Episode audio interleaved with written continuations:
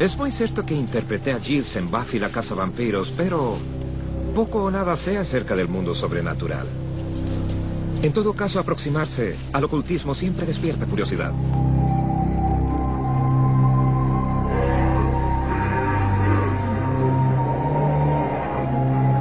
¿De dónde vienen esas historias sobre el más allá? Voy a iniciar un viaje hacia las entrañas de la bestia que no tiene cuerpo. En este programa iré al infierno para descubrir la verdad sobre los demonios. Demonios. Los demonios siempre nos acompañan. Cada cultura a través de los tiempos ha tenido espíritus malignos que espantan al mundo. Hoy es diferente sin duda. Y hace unos años vi en un programa de televisión que el exorcismo aún tenía lugar en Italia. Lo que van a ver es algo único. Una grabación verídica, no simple recreación. Observen ahora al diablo poseyendo a un ser humano. Nel nome del Padre, del Figlio e dello Spirito Santo. Signore Gesù Cristo, Figlio del Verbo eterno Padre, Dio universo. Según sus padres, Martina de 16 años ha sufrido posesiones durante 10 años. Nada puede ayudarla, salvo el exorcismo. Maria, è di Cristo, è di Cristo, è di Cristo. Ecco, ecco, ecco l'acqua del Signore, eh, del. Il demonio esiste o non esiste? Esiste il demonio! Come fa a dimostrarlo? Come fa a dimostrare che esiste? Di guerre, tutto, tutto! Ma questo- Io esisto! E chi Ma- non ci crede bene, Ma que- ¿Qué provoca algo como esto? Bueno, es lo que intentaré establecer.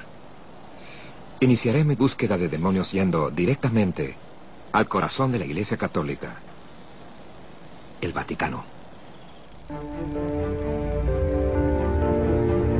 Si piensan que la posesión diabólica se perdió en la trastienda de la historia, reconsidérenlo. La Iglesia Católica viene efectuando miles de exorcismos anuales desde hace cinco siglos. Cada uno es una batalla por el cuerpo y el alma de una persona invadida por demonios. En 1999, el actual Papa renovó el rito del exorcismo y aumentó notablemente su legión de exorcistas. ¿Sabe él algo que otros ignoramos? Gracias. Voy a ver al padre Gabriele Amor. Es presidente honorario de la Asociación Internacional de Exorcistas. Gran título. Probablemente es el exorcista de mayor experiencia en la Iglesia Católica Romana Universal. Si alguien en este mundo sabe combatir el mal y los demonios, es él.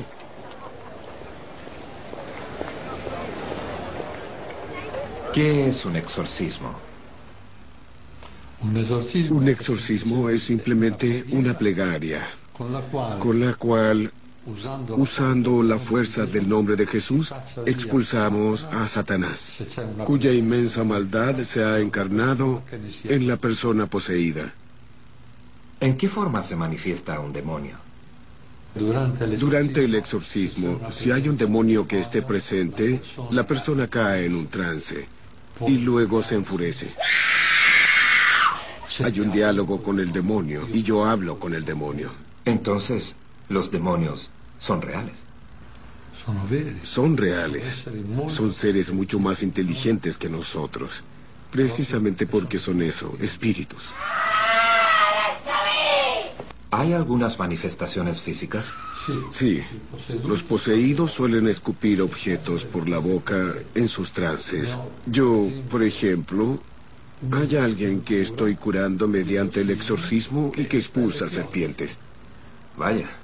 Las serpientes se materializan en el instante que van saliendo por la boca, de modo que no dañan los órganos internos de la persona en absoluto. ¿Reconoce usted algunos demonios como si fueran viejos adversarios a los que puede enfrentar una y otra vez? ¿Tienen alguna denominación o algún nombre? Ellos son demasiados. Los demonios más poderosos que se nombran en la Biblia, por ejemplo, son Satán, Lucifero, Lucifer, Belilab, Lili, Liliti, Beliliano, etc. Los he encontrado muchas veces, muchas veces los he encontrado.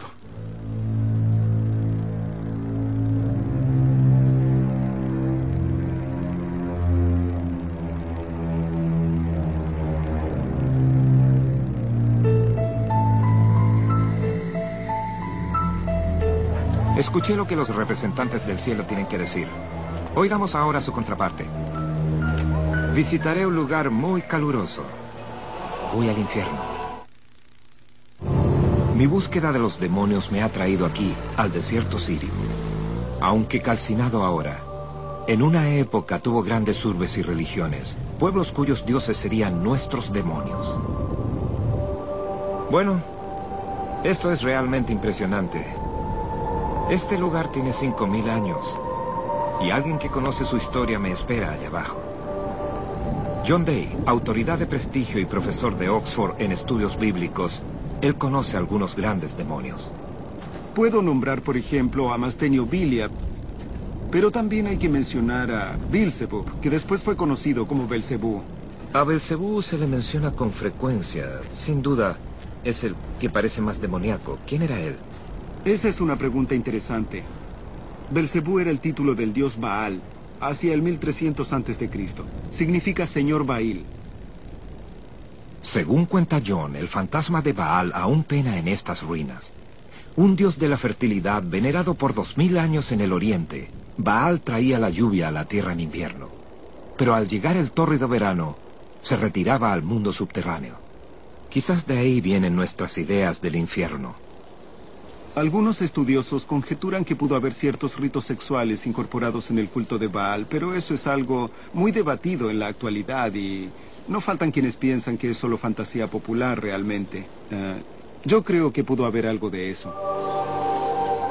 Un dios de la fertilidad, posibles ritos sexuales. Baal fue quizás algo pícaro, pero ¿cómo llegó a ser el maligno demonio Belcebú? Originalmente Baal era un título ilustre, Ah, pero con el tiempo fue reducido al nombre de un demonio. Un dios influyente llegó a identificarse con un diablo despreciable. Los judíos y luego los cristianos tomaron las buenas cualidades de Baal para su propio dios y le asignaron todo lo reprochable a Baal. El nombre fue alterado en manuscritos posteriores a Belcebú, que es, curiosamente, señor de las moscas. De allí viene esa denominación literaria. Ah. Con tantos demonios para elegir, creo que me centraré en Belcebú. Un poco de fertilidad, algo de sexo, algunas moscas.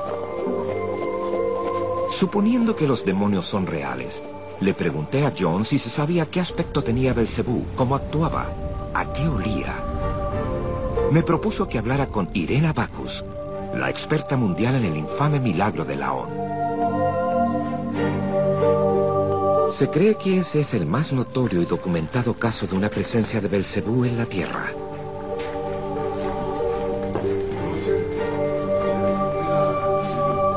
Respecto a esa visita de Belcebú, se dice que entró a nuestro mundo a través del frágil cuerpo de una joven francesa llamada Nicole Aubry. Lo que el señor de las moscas haría a ese cuerpo iba a conmover al mundo cristiano. He venido a Laón para ver las crónicas de testigos del reino del terror de Belcebú.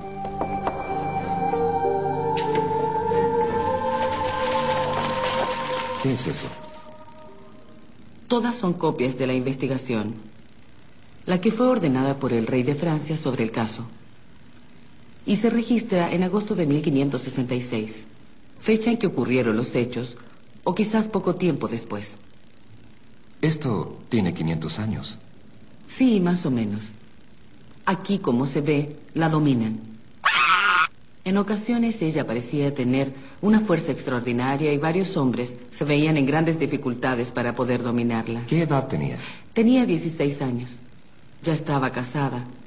Su esposo y su familia fueron testigos de la supuesta posesión diabólica.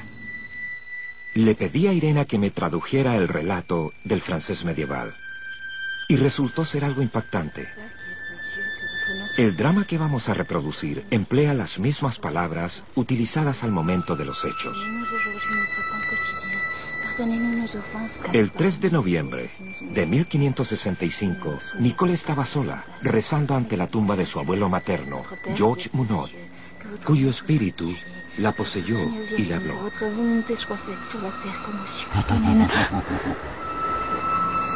Él afirmaba estar aún en el purgatorio por no haber logrado cumplir ciertos votos. Le pidió a Nicole hacer una peregrinación a Santiago de Compostela. El día 2 de diciembre, hacia la octava hora de la tarde, alguien de la familia vio que la joven estaba actuando extrañamente y que luego era presa de terribles convulsiones. Nicole dijo que sufría de ataques porque sus padres no habían hecho la peregrinación todavía. Reacios a gastar dinero, sus padres solo habían fingido hacerla.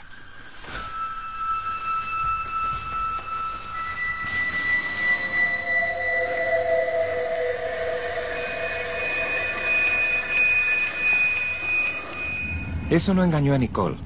Sus padres quedaron atónitos. Según Irena, la clarividencia es el primer indicio de posesión diabólica. El primero de los seis pasos de un exorcismo. Primer paso, la presencia. El demonio se hace presente ante el exorcista. Los padres pidieron a un monje dominico, Pierre de la Motte, que invocara al espíritu. Quand es-tu entré en Nicole Dès que j'ai quitté mon corps. Incapaces de comprender lo que ocurría, la llevaron a la iglesia local y pidieron ayuda.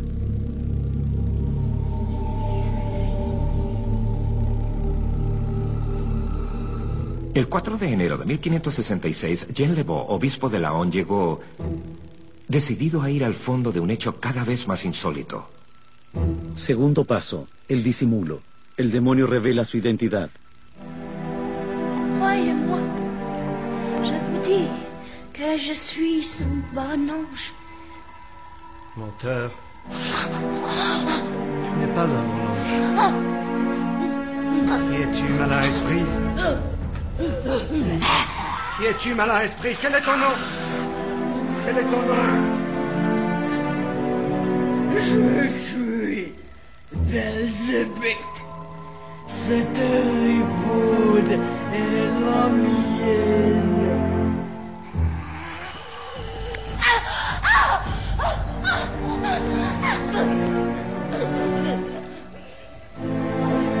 Tercer paso, el límite. El engaño del demonio queda al descubierto. Al difundirse la noticia de la posesión, Nicole, o digamos Belcebú, recorrió en procesión las aldeas hasta llegar aquí, la Catedral de Laon, el 24 de enero de 1566.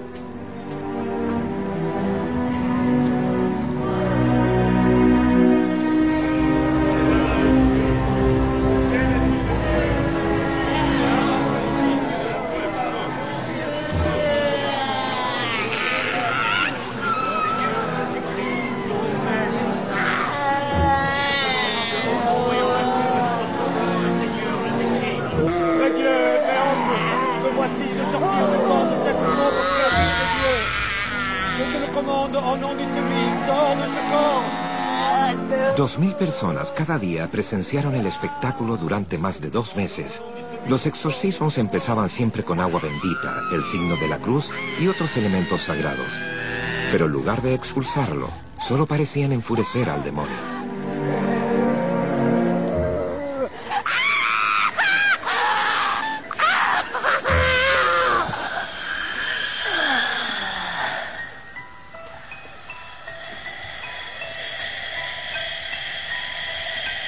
Dijo que una voz masculina emergía de Nicole, aunque sus labios no se movían.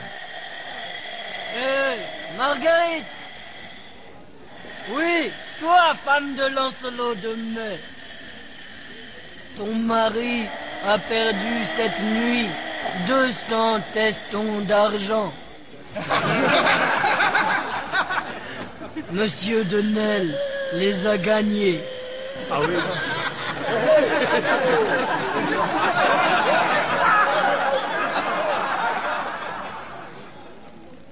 Como Belcebú, la posesa Nicole denunciaba pecados secretos de los vecinos con toda exactitud. Eso resultaba aún más sorprendente porque eran pecados no confesados que solo el pecador podía reconocer. Así fueron miles los que pidieron la confesión a sus párrocos antes que sus secretos íntimos se hicieran públicos en el exorcismo. Cuarto paso. La voz. La voz del demonio debe ser silenciada.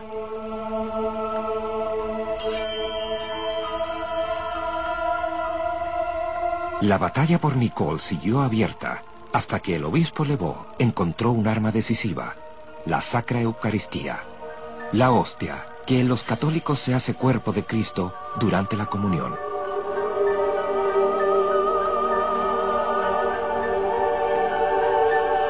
Voici la Sainte Hostie. Regarde-la, Belzébuth. Esprit malin, ennemi mortel de Dieu. Je te commande, au nom du précieux corps de notre Seigneur Jésus-Christ, ici présent, de sortir de cette pauvre femme et t'en vas au profond des enfers pour y être tourmenté. Testigos dijeron que cuando el demonio fue confrontado con la Sacra Eucaristía, resultó temporalmente reducido a la impotencia. El fenómeno más extraño ocurrió cuando el maligno espíritu se refugió en el brazo izquierdo de ella, paralizándola por completo.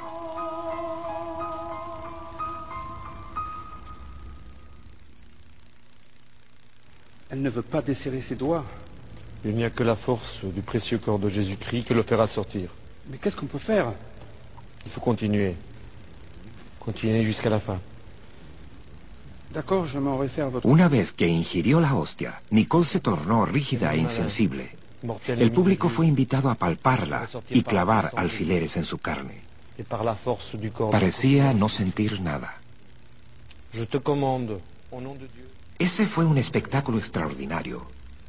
Ah, puede, puede parecernos bárbaro ahora, pero para la gente de entonces era muestra viviente de que los demonios existían y con eso había prueba de que Dios existía también. Quinto paso. La confrontación. El demonio hace frente a la voluntad de Dios. Al pasar las semanas, el obispo Levaux logró una pequeña victoria. Nicole recuperó la vista, el habla y el oído. Pero no por mucho tiempo. Tel ennemi de Dieu, regarde le précieux corps. Ouvre-moi mon jaune blanc.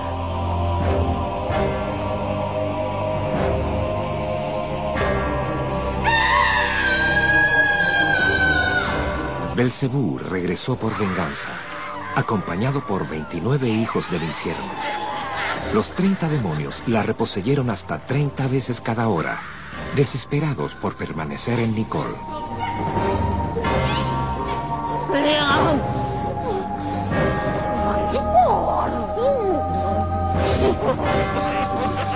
Diferentes demonios, diferentes lenguas. Mientras la Sacra Eucaristía subyugaba a uno, otro demonio insultaba por boca de Nicole.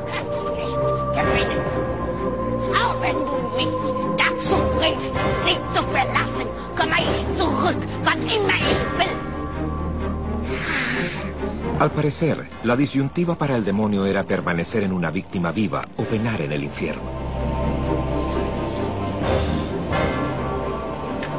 La posesión demoníaca no es solo un fenómeno católico. A través de los siglos, culturas y credos han documentado las pruebas que marcan diferencias entre posesión diabólica y enfermedad. Nicole padeció cada una de las pruebas. Testimonios del exorcismo de Nicole respaldan la más espectacular prueba de posesión. Belcebú era un artista consumado.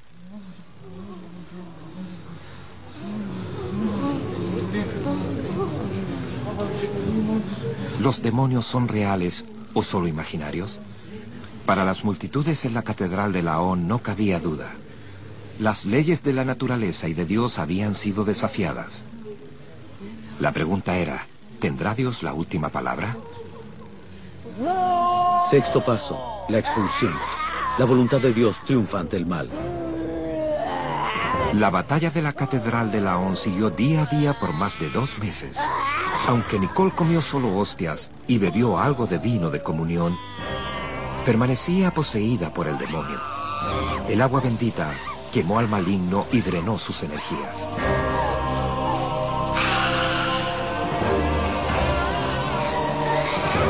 Pero Belcebú estalló en una furia titánica. Luchó tan violentamente que los huesos de Nicole crujieron como ramas secas. Asustado y exhausto, el obispo Lebeau veía en la fe y el poder de la Eucaristía su mayor esperanza. Jamás se rindió.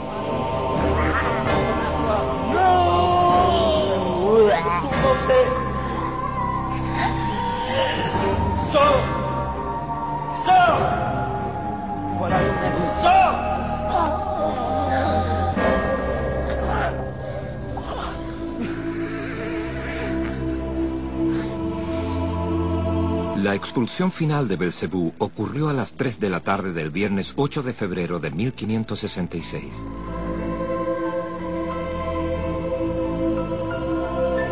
La evidencia de su derrota se notó en la recuperación del brazo izquierdo de Nicole, que había estado paralizado desde que empezara la posesión.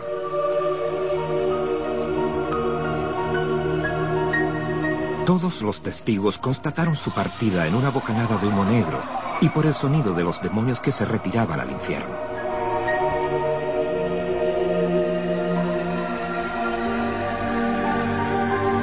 Nicole quedó físicamente destrozada y conservaba a duras penas su cordura. Pero para la Iglesia Católica fue una gran victoria sobre el poder del mal.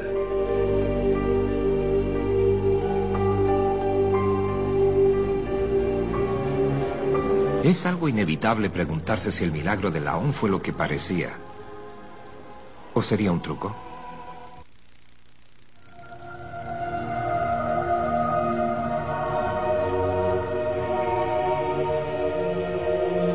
¿Existen los demonios? He recorrido los orígenes de lo satánico desde Medio Oriente hasta el Vaticano. Recién hemos observado la dramática posesión de Nicole Aubry en 1565 aquí en Laon, Francia. ¿Pero el demonio Belcebú realmente poseyó a Nicole? Quiero pedir a la historiadora Irena Bacchus más información sobre el milagro de Laon. ¿Cómo se describió a Nicole en su infancia? Ella es descrita como de pocas luces. En otras palabras, alguien no muy lista. Fue criada en un convento de Montreuil y vivió allí siete años, según parece. Obviamente era alguien que buscaba atención, porque quizás no la tenía en casa.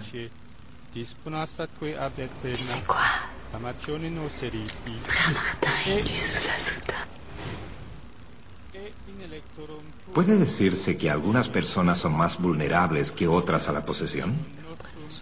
Sí.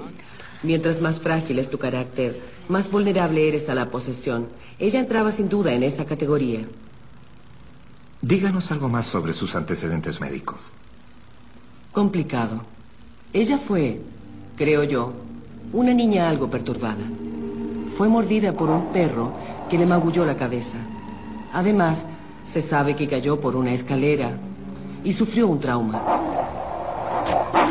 Finalmente, hay algo curioso que el propio diablo revela a través de su voz, que la había reclamado cuando ella tenía solo 11 años. Posteriormente, presenta un historial de cleptomanía, el de robar pequeños objetos a sus padres. Estuvo también embarazada, lo que es muy raro, y habría dado a luz alrededor del mes de septiembre de 1566. El embarazo debió producirse durante el exorcismo. O en algún momento de este. ¿Y quién lo causó? ¿Quién lo causó? Simplemente pudo haber sido su esposo. O tal vez uno de los exorcistas.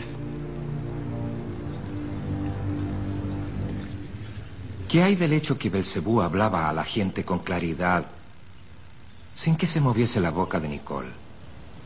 Hay un texto que ahora quisiera citar. Tengo aquí la traducción.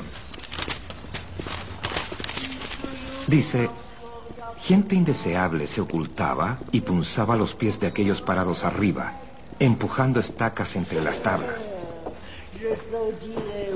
Pudo ser que algunos sacerdotes adiestrados en el arte de la retórica y estudios bíblicos estuviesen ellos haciendo las voces de Belcebú, como también a los otros demonios, y que además fueran los indeseables debajo de la tarima empujando estacas?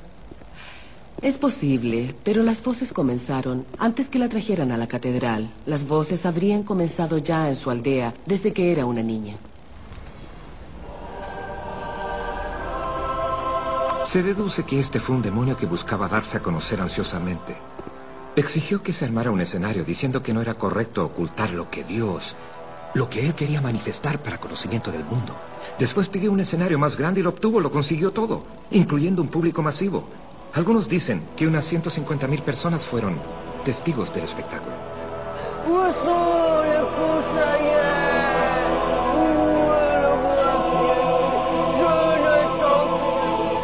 Quienes investigaron los hechos atribuyeron a Belcebú un desagrado muy católico hacia los nuevos promotores de la fe, particularmente hacia los hugonotes.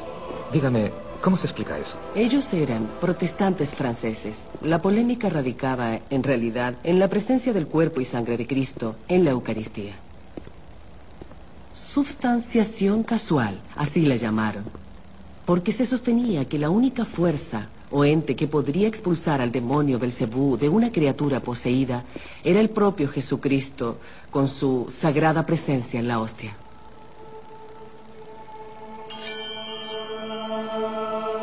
Entonces, el espectáculo consistió en probar el poder de la hostia, que es algo muy católico. Sí.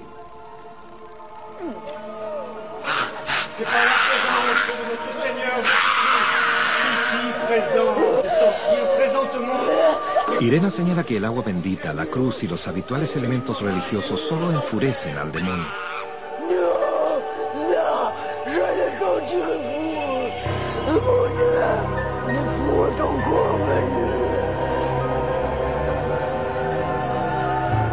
Por lo tanto, es más impresionante aún que el poder de la hostia deje incapacitado a Belcebú. Una prueba impactante y refutable de la fuerza de la Eucaristía.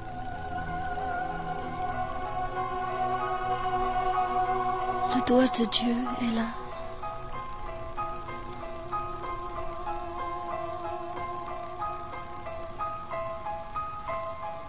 Tal vez el verdadero significado del milagro de Laón resultó ser una gran victoria en una guerra ideológica.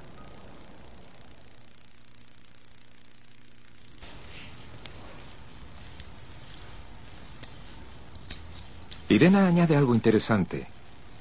En 1577, 11 años después de la visita de Belcebú, Nicole fue poseída una vez más. Quedó temporalmente ciega. Pero esa vez, la iglesia no la necesitó. Ya había servido a su propósito. No hubo multitudes, no hubo cronistas, ni atención alguna. Hace reflexionar. ¿Fue todo esto un montaje político? ¿Con títeres religiosos voluntarios en escena? En tal caso, ¿quién movía los hilos? ¿Belcebú o la Iglesia Católica? ¿Qué tal si hacemos otras preguntas al principal exorcista del Vaticano?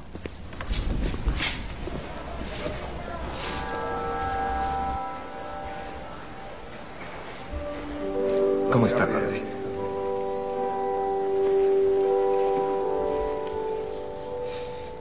Gracias por recibirme otra vez. Tengo algunas preguntas. Hay críticos que dirían que las posesiones quizás puedan explicarse como desórdenes psíquicos de personalidad múltiple. ¿Qué les diría usted? Durante el exorcismo, y solo durante el exorcismo, es posible saber si la persona fue poseída por el demonio o si la persona está psíquicamente enferma. En ella se producen cosas realmente extrañas. Por ejemplo, la persona habla en idiomas que absolutamente no conoce. La persona sabe de cosas muy confidenciales que jamás podría saber. La persona levita. Recuerdo a un granjero que estaba poseído al que debieron contener seis hombres. Estaba encolerizado durante el exorcismo. Levitó a esta altura aproximadamente. ¿Ha enviado a personas poseídas a consulta psiquiátrica? Sí, envío a muchas personas al sillón del psiquiatra. De hecho, a veces también hago un chiste. Cuando veo a una persona que no está realmente en posesión del demonio, le digo, tú no tienes diablo alguno, pero si tienes problemas, busca un buen veterinario.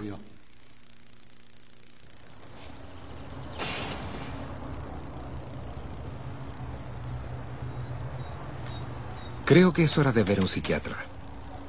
Un hombre con larga experiencia en lo que podríamos llamar demonios. Doctor Sanderson. Así es. Gusto de verlo. Adelante. ¿Cómo consideran hoy los psiquiatras las posesiones y los demonios? Con mucho escepticismo. Personalmente no uso la expresión posesión demoníaca. A mí nunca me ha tocado un caso.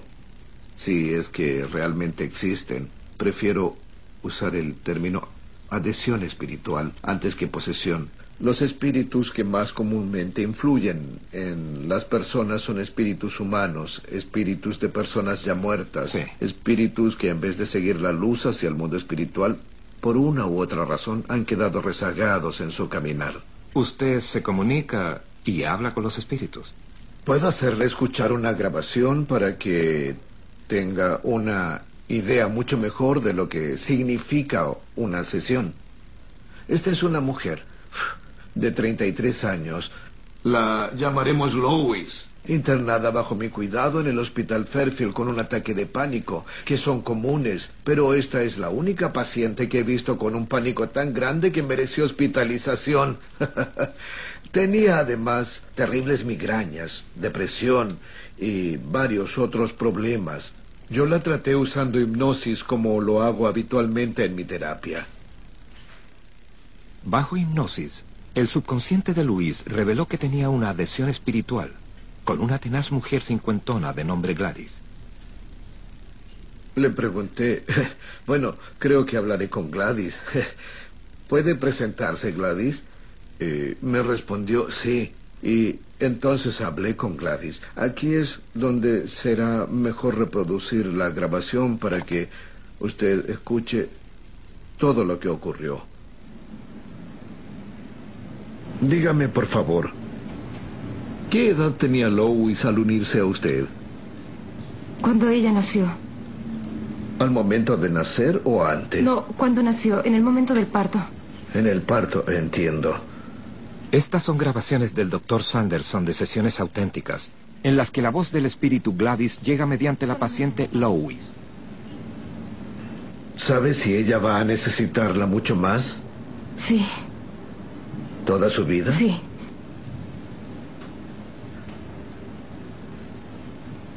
Entiendo. Bueno, es un agrado hablar con usted. Me alegra saber que se preocupa tanto de ella. Seguramente eso complace a Lois, pero creo que también hay que considerar el efecto que usted ejerce sobre Lois. Ella no sabe qué sentimientos son de usted y cuáles de ella.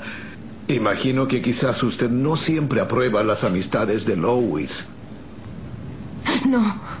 ¿No? Los hombres no. Ellos sí. ¿Y ha intentado entonces sacarlos? Son vida? sucios. Brutos. Sucios. Cuando saqué a Lois de la hipnosis y le pregunté quién era Gladys y me dijo, bueno, no estoy segura, pero creo que fue una tía abuela que murió mucho antes que yo naciera. Falleció a los 55 años de cáncer. Tuvo una vida infeliz, con un esposo alcohólico que la trataba muy mal.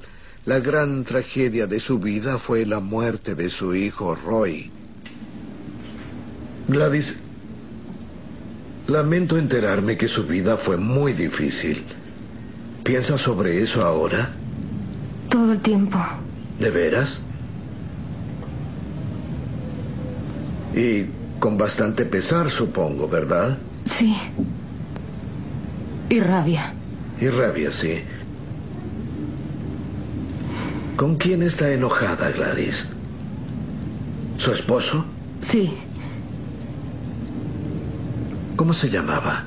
Michael. Michael. Mm. Se ponía violento y grosero. ¿Qué clase de esposo fue? El peor. Usted tuvo dos hijos, según sé. ¿Roy era su preferido? Él era mi niño. ¿Qué edad tenía al morir? 28. Sí, claro. La ira de Gladys era la clave del problema. Eso hizo necesaria una terapia. Por fortuna, la terapia con los espíritus es mucho más rápida que con personas corpóreas. ¿Por qué? Solo es algo que nace de mi experiencia. Se produce una cosa de dos o tres minutos. Le dije que lo que ella necesitaba, habiendo desatado su enojo, era seguir adelante, ir hacia el mundo espiritual.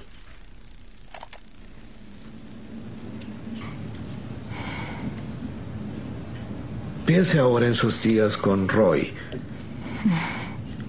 y lo orgullosa que estaba como joven madre de su nacimiento. ¿No fue una época maravillosa? Usted estaba orgullosa. Por fin un niño. Tuvo una linda infancia y usted disfrutó con él todos esos años. Luego siendo un joven era muy apuesto, ¿no? ¿Verdad que sí? ¿Usted lo amaba mucho? Sí, demasiado. Sí, sí. Y entonces ocurrió el accidente. Eso la afectó mucho a usted. Eso la quebrantó, ¿verdad? La hizo muy desdichada. Pero Gladys, ¿sabe una cosa? Si usted se va, si deja Lowe y si sigue hacia la luz, podrá ver de nuevo a Roy. Estará con él otra vez. ¿Se da cuenta de eso? Estoy seguro que Roy saldrá a su encuentro y la llevará a la luz, lo que será una experiencia inigualable.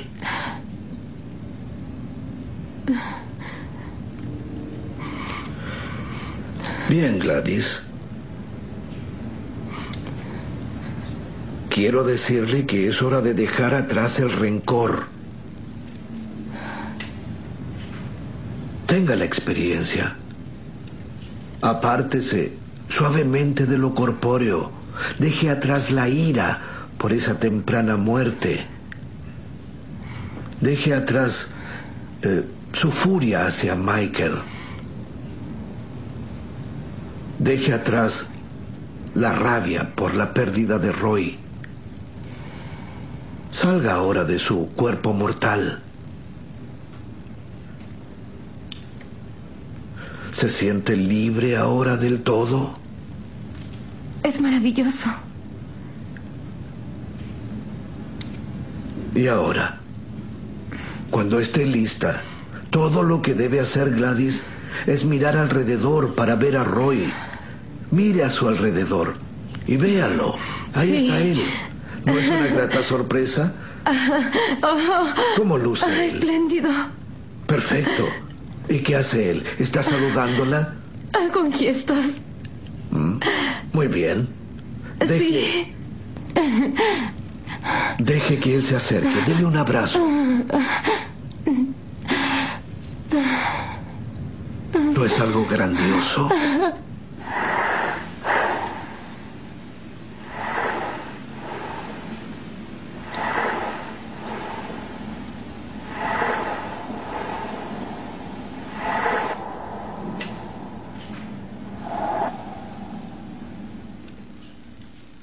Es increíble.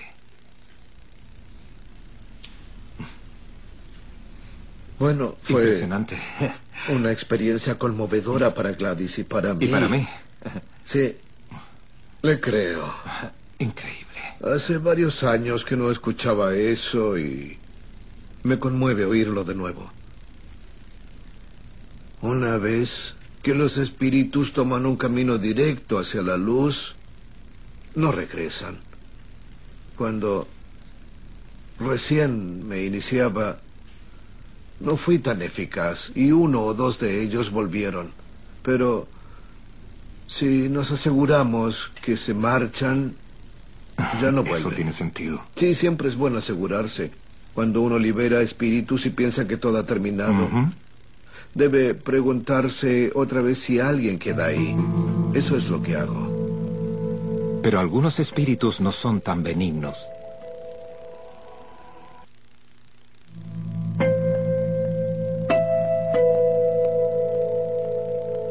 Siempre es bueno asegurarse cuando uno libera espíritus y piensa que todo ha terminado. Debe preguntarse otra vez si alguien queda ahí. Eso es lo que hago. Entiendo. Escuchemos la parte siguiente.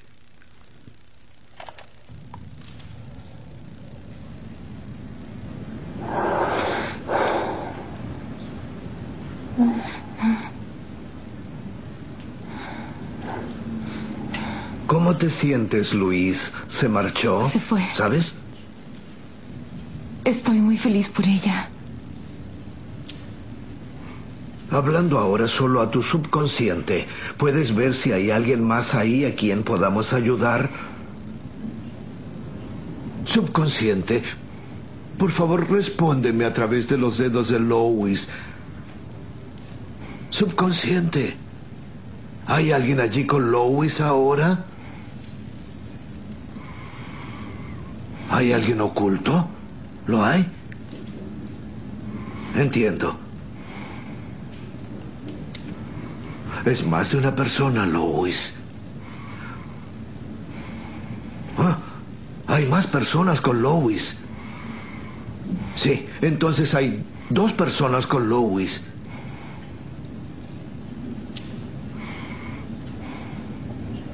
¿Quiénes son?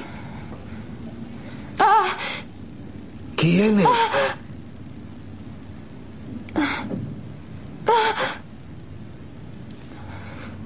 Bien.